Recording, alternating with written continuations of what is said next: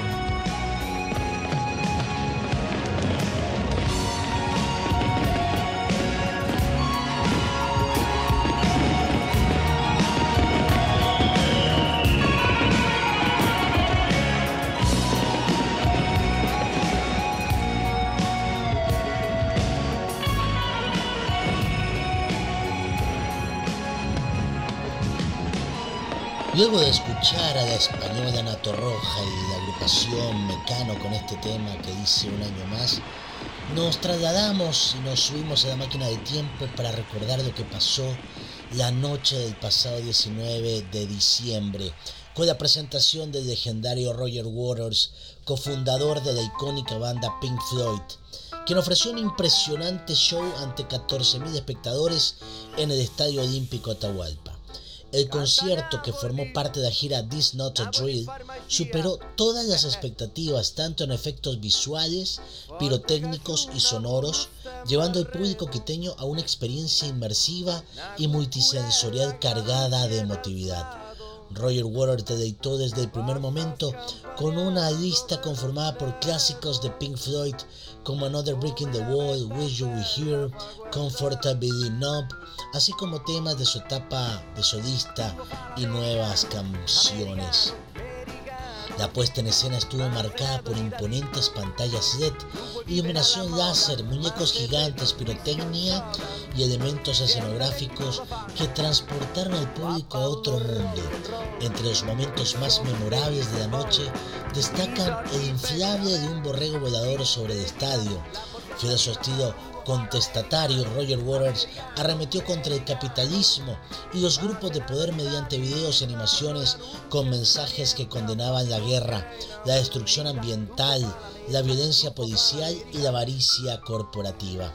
Asimismo, hubo guiños a la política latinoamericana con fragmentos de discursos de líderes izquierdistas como Luis Ignacio Lula da Silva y un llamado del músico británico a dejar atrás el neofascismo.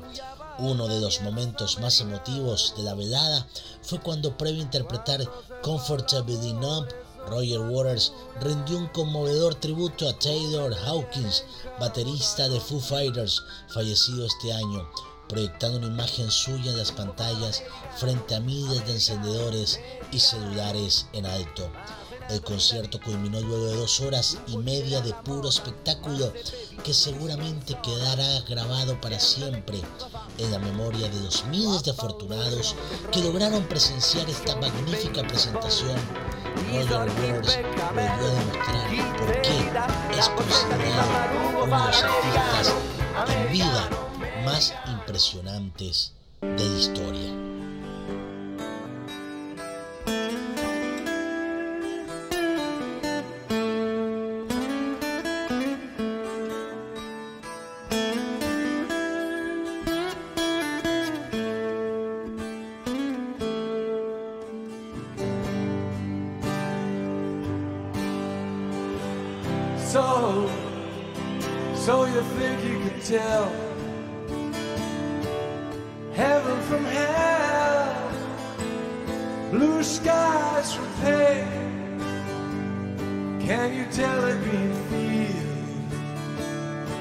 Cold steel rain? A smile from a veil.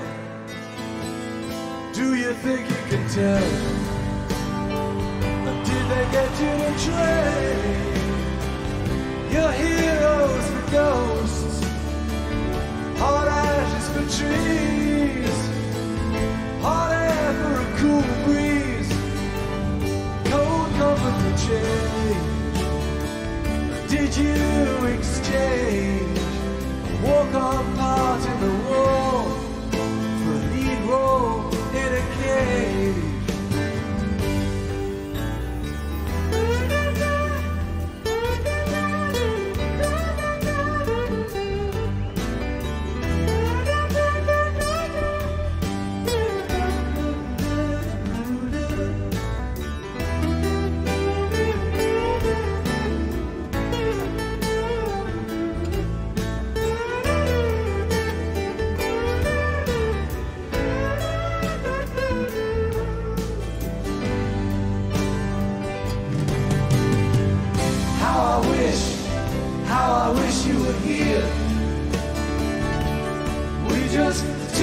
Lost souls swimming in a fishbowl, year after year,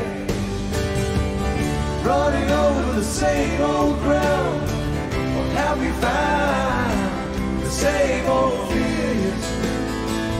Wish you were here.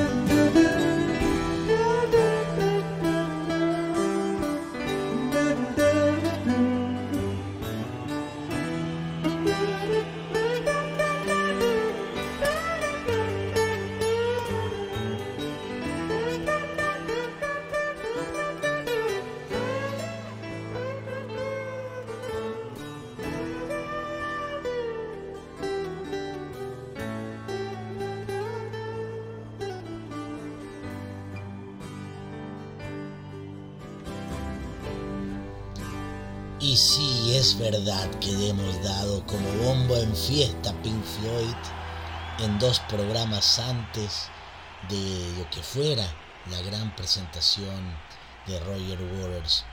Y definitivamente sí, creo que lo vamos a recordar por mucho tiempo este, este gran concierto que se desarrolló en la capital de la República, nada más ni nada menos que en el Estadio Olímpico Atahualpa. Pero ahora vamos con lo que son los globos de oro. Hay dos películas que realmente han liderado la taquilla y tienen nominaciones en los globos de oro. Vamos a escuchar de qué se trata. Las cintas Barbie y Oppenheimer se posicionaron como las películas favoritas en el anuncio de las nominaciones de la edición número 81 de los premios Golden Globe. La lista completa de nominaciones fue dada a conocer este lunes y fue la película de Barbie de Warner Bros. Pictures, que al igual que CNN es parte de Warner Bros. Discovery, la más considerada al conseguir calificar en nueve categorías. Mejor película musical o de comedia, mejor recaudación en taquilla, mejor director, mejor actriz y mejor actor en un papel secundario en película de comedia considerando el trabajo de Margot Robbie y Ryan Gosling. Mejor guion y mejor canción original en donde fueron tomadas en cuenta tres canciones de la cinta, Dance the Night, I'm Just Ken y What Was I Made For. Oppenheimer, la película que cuenta la historia sobre la creación de la bomba atómica, se colocó en segundo lugar de nominaciones al conseguir ocho consideraciones dentro de las que destacan Mejor película de drama, Mejor director y Mejor actor de drama por el desempeño de Cillian Murphy. En el ámbito de televisión fue Succession que se hizo con el mayor número de nominaciones, al conseguir en nueve consideraciones, mayormente por el trabajo actoral. Los Golden Globes marcarán el inicio de la temporada de premios 2024, al realizarse el próximo 7 de enero. Y vamos aquí en el canto del oro a escuchar este tema de la película Barbie, Dance the Night, de Dua Lipa, canción oficial de la Warner Bros. Para todos los loritos, aquí en el canto, canto del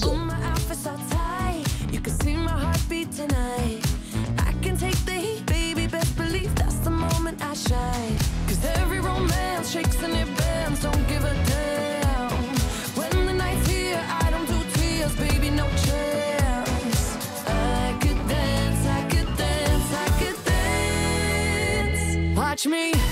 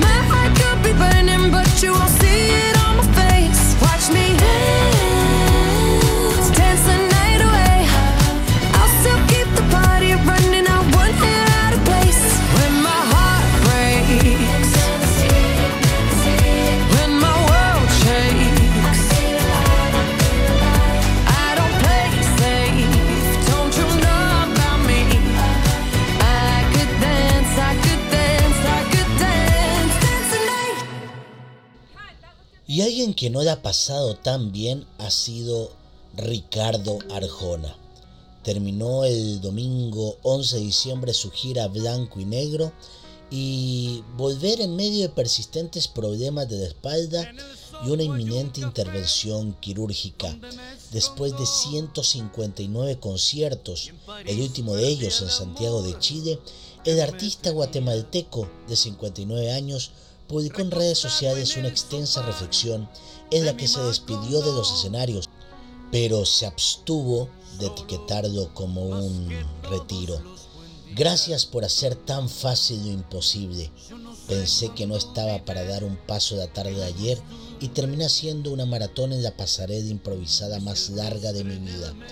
Casi como fue mi carrera desde un principio, expresó en una publicación en su cuenta de Instagram. Hoy será el último concierto de Blanco y Negro. A todas las ciudades que tocó esta gira de 159 conciertos, mi agradecimiento eterno a los médicos que me pusieron de pie para poder terminar este viaje, posponiendo una cirugía inminente. Muchas gracias. Arjona reveló que se ha sometido a seis infiltraciones de columna en los dos últimos meses para poder mantenerse de pie durante los conciertos y posponer la cirugía.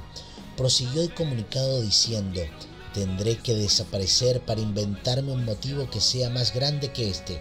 Si no lo encuentro, prefiero no volver. La vida y la gente han sido inmensamente generosos con este guatemalteco de barrio, profesor de escuela pública que por tocar la guitarra, agregarle unas palabras e intentar una melodía, logró un milagro que nunca sospechó.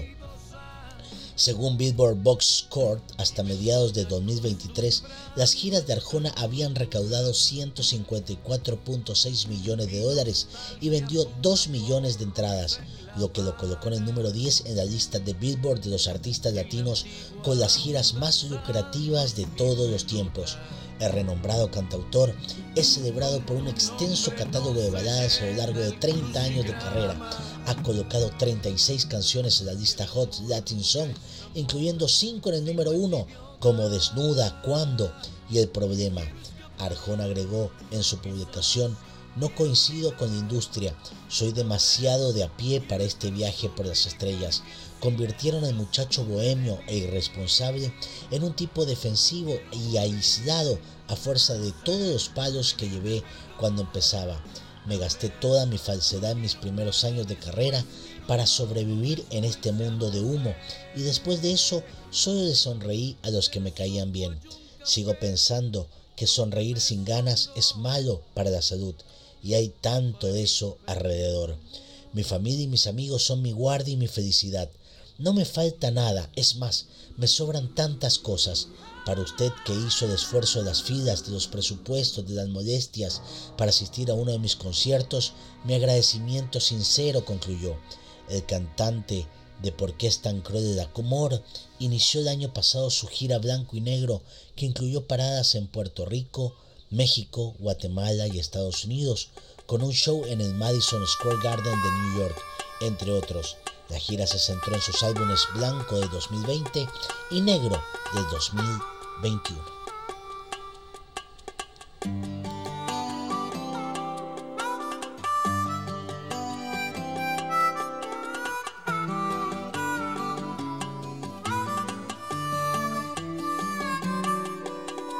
Ser un animal nocturno era una bella rutina. Conquistar a chicas del jet set o a mujerzuelas de esquina, si es que no son la misma cosa. Con diferencia de precio. Entrar a algún bar sin conocer ni que me conozcan. Entonar y esperar el trago de cortesía que siempre venía. Era mi filosofía. Hasta que un productor, según él, me hizo el favor de grabarme un disco. y metió la inspiración en una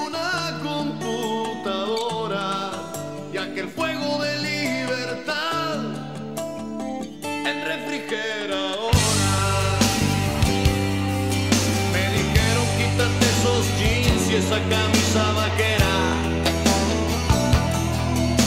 Tendremos que cambiarte de look, pues ese nadie lo aprueba, tendrás imagen nueva.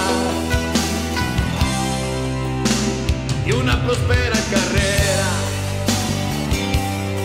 luciendo siempre cara de mascota recién comprada. Salí en la tele concierto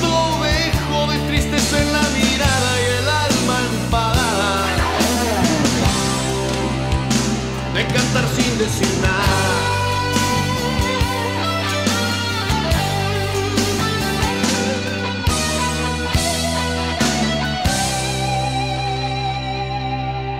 cansé de los representantes y cócteles de moda. Me cansé de toda esa gente que dice que te adora, das la espalda y te ignora. Me harté de no ser el Me compré unos cuantos amigos, una novia y un perro. Los amigos y la novia se fueron, solo me quedó el perro que no tiene prejuicios y me acepta como soy. Por eso vine a este bar y aquí me pagan 10 mil pesos la hora. Tengo un cuarto con balcón y hasta una chica que me adora. Y es tanta mi fe que aunque no tengo jardín, ya compré una podadora. Y es tanta mi fe que aunque no tengo jardín, ya compré una podadora.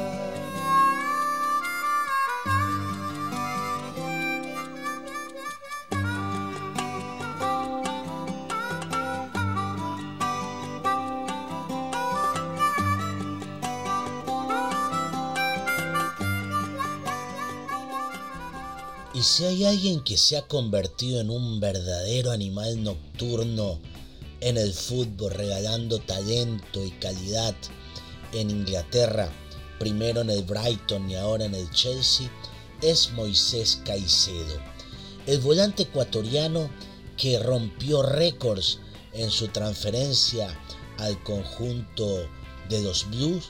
Eh, realmente se ha ganado el cariño la gente de Stamford Bridge. El periodista ecuatoriano Jaime Macías lo entrevistó para la cadena Telemundo. Vamos a escuchar un extracto de lo que fue esta entrevista de Moisés Caicedo.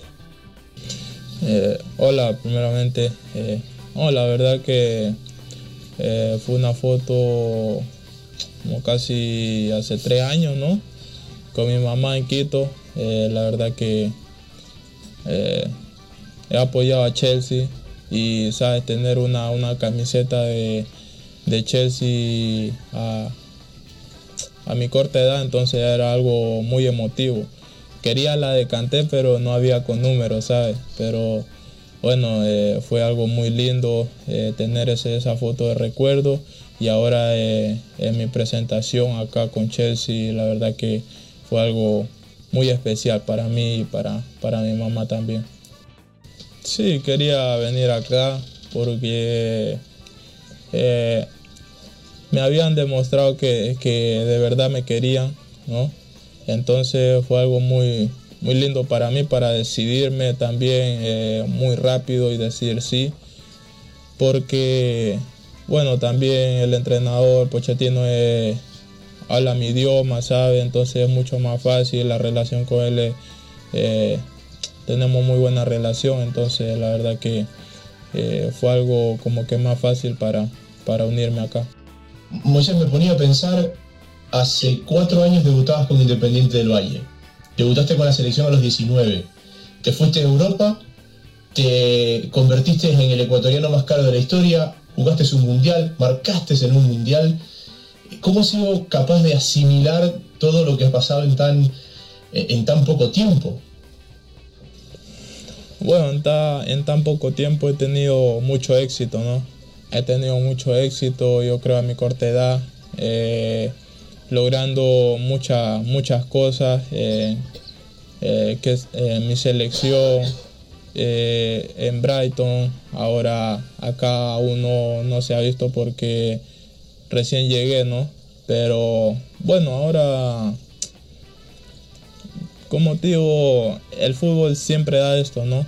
Eh, altos y bajos y ahora creo que eh, el club, más que todo yo, no estoy pasando por un buen momento, pero estoy tranquilo porque sabía que esto en algún momento iba a llegar y, tenía que, ser muy fuerte de la mente, porque así mismo las mismas personas que, te ponen arriba te bajan. Entonces he entendido eso muy bien, por eso nunca me dejé llevar por, los halagos de nadie y solo eh, trabajé para mí y ahora en estos momentos solo, solo yo sé lo bueno que soy y, con que sepa mi familia lo bueno que yo soy es suficiente para mí se necesita tiempo a veces para poderte adaptar al club. eh, es un poco más de presión acá, la verdad, pero he sabido manejar esa presión. Pero sí, la verdad te digo que, que me he sentido conmigo mismo, ¿no? Porque, bueno, siempre quiero ganar, siempre quiero eh, que el equipo esté bien, pero ahora lastimosamente no estamos pasando por un buen momento, pero eh, estoy convencido que con el tiempo los resultados, eh, el Moisés que, que soy yo, que, que me gusta verme a mí mismo después de un partido, un video, que recupero balones o que ayuda al equipo mucho, va a volver, estoy seguro. Ahora mismo te digo, no, no soy eh, ese Moisés, pero estoy seguro que, que, me lo digo a mí mismo siempre que el Moisés va, va a volver y va, va a seguir triunfando y darle, como lo dije al principio, darle mucha alegría a Chelsea, a los fans. Y talento de sobra a Moisés Caicedo seguramente. Cruzamos el charco y nos venimos a la capital de la República. Estuvimos comentando para la radio CRE la gran final, la primera gran final de la Liga Pro. Aquí está mi comentario. Partido de amarretes. Partido de amarretes porque ninguno de los dos equipos, no, no los dos equipos, los técnicos, ninguno de los dos técnicos quiso apostar a ganar. Eh, ¿Por qué? Y. Sí, Y teniendo a dos jugadores del área, teniendo a dos jugadores, a dos delanteros de oficio, Marcelo Moreno Martins y Lautaro Díaz, ¿por qué no utiliza a uno de los dos? Lautaro Díaz fue titular la semana pasada, ¿ya? Marcelo Moreno Martins creo que ha entrenado sin ningún problema. Entonces, ¿por qué no utilizarlo por lo menos Eso- los- eso es por el lado independiente. por el lado independiente? Y por el lado de Liga lo tenían Alexander Alvarado, que es un jugador totalmente desequilibrante. Es que por eso te lo digo, Javier eh, y amigos de la CRE. Me parece que los dos técnicos fueron extremadamente amarretes a cuidar el resultado. Y les digo una cosa, ¿eh? En el próximo, lo, quería resumir en tres cositas muy rápidas. Partido que termine en empate acá, no me extrañe, ojo, no me extrañe que termine en empate allá. Porque son dos técnicos que no arriesgan, porque se juegan eh, un título porque saben que perder. Una cosa es perder el partido en la cancha y otra cosa es perder el partido de los 12 pasos. Entonces, para dos técnicos que son jóvenes, el negocio es terminar el partido empatado en ambas canchas y terminarlo diciendo, bueno, llegamos en igualdad de condiciones y esto se definió en la lotería de los penales. Esa es mi percepción de lo que vamos a ver en el próximo partido por lo que me mostraron hoy día. Y, y ojo, molesto un poco, porque son dos equipos ¿Qué que han, sería para el otro partido? yo espero lo mismo. Aspiro a lo mismo. Y por ahí, si Liga marca un gol, recién Anselmi va a reaccionar y va a poner jugadores más ofensivos. Y lo mismo va a pasar. Si Independiente marca un gol, Liga de Quito recién ahí va a poner jugadores más ofensivos.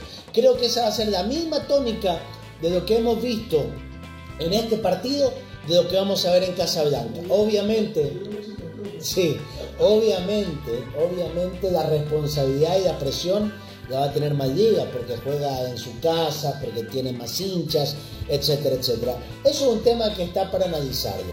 Solamente, solamente para puntualizar, yo creo, como lo dije, me parece que ambos técnicos pudieron haber apostado más. Hubo individualidades importantes, por el lado de Liga Sornosa, eh, Kendry Páez, por ahí un buen momento de Farabelli eh, lo de Martínez sosteniendo el mediocampo de liga, Johan Julio, que lo nombraron en la televisión como la figura, eh, pero sin lugar a dudas el trabajo de Domínguez y Ade fueron fantásticos, yo creo que sostuvieron el resultado. Y llevarse un empate de visitante y definir en tu casa, creo que en teoría debería ser una ventaja. kind of dream that can't be sold. We were right till we weren't. Built a home and watched it burn. Mm, I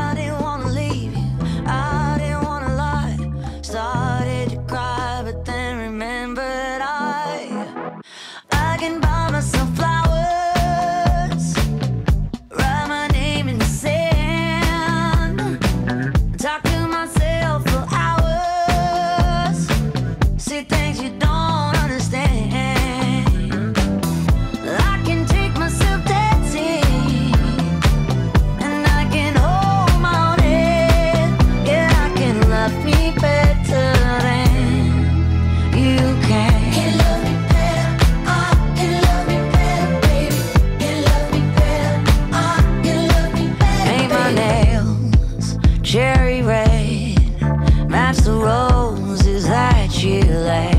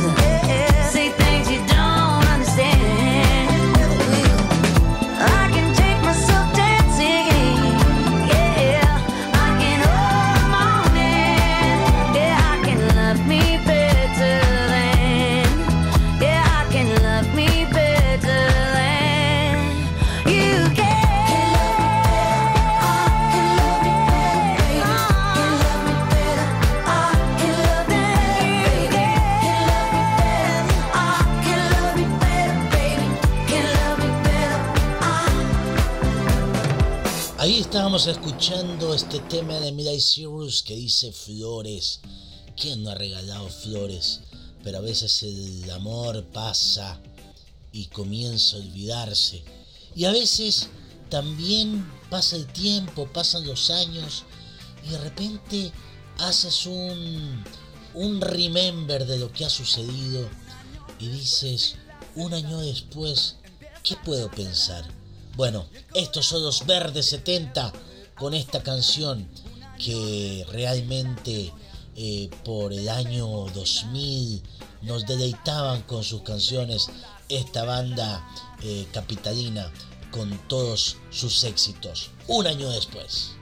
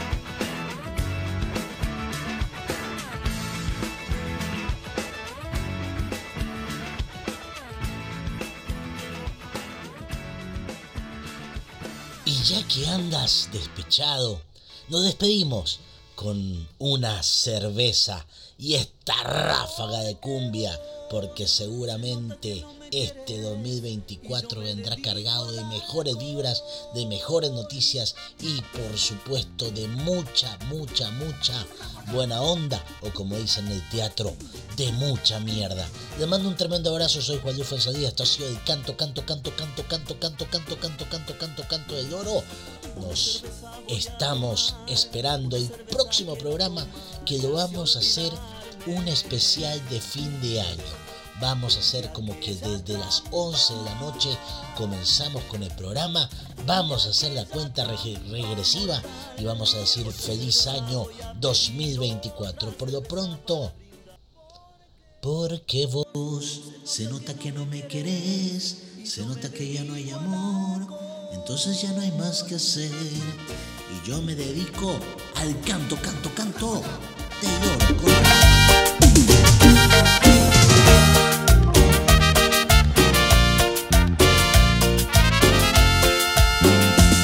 Una cerveza voy a tomar, una cerveza quiero tomar y así olvidarme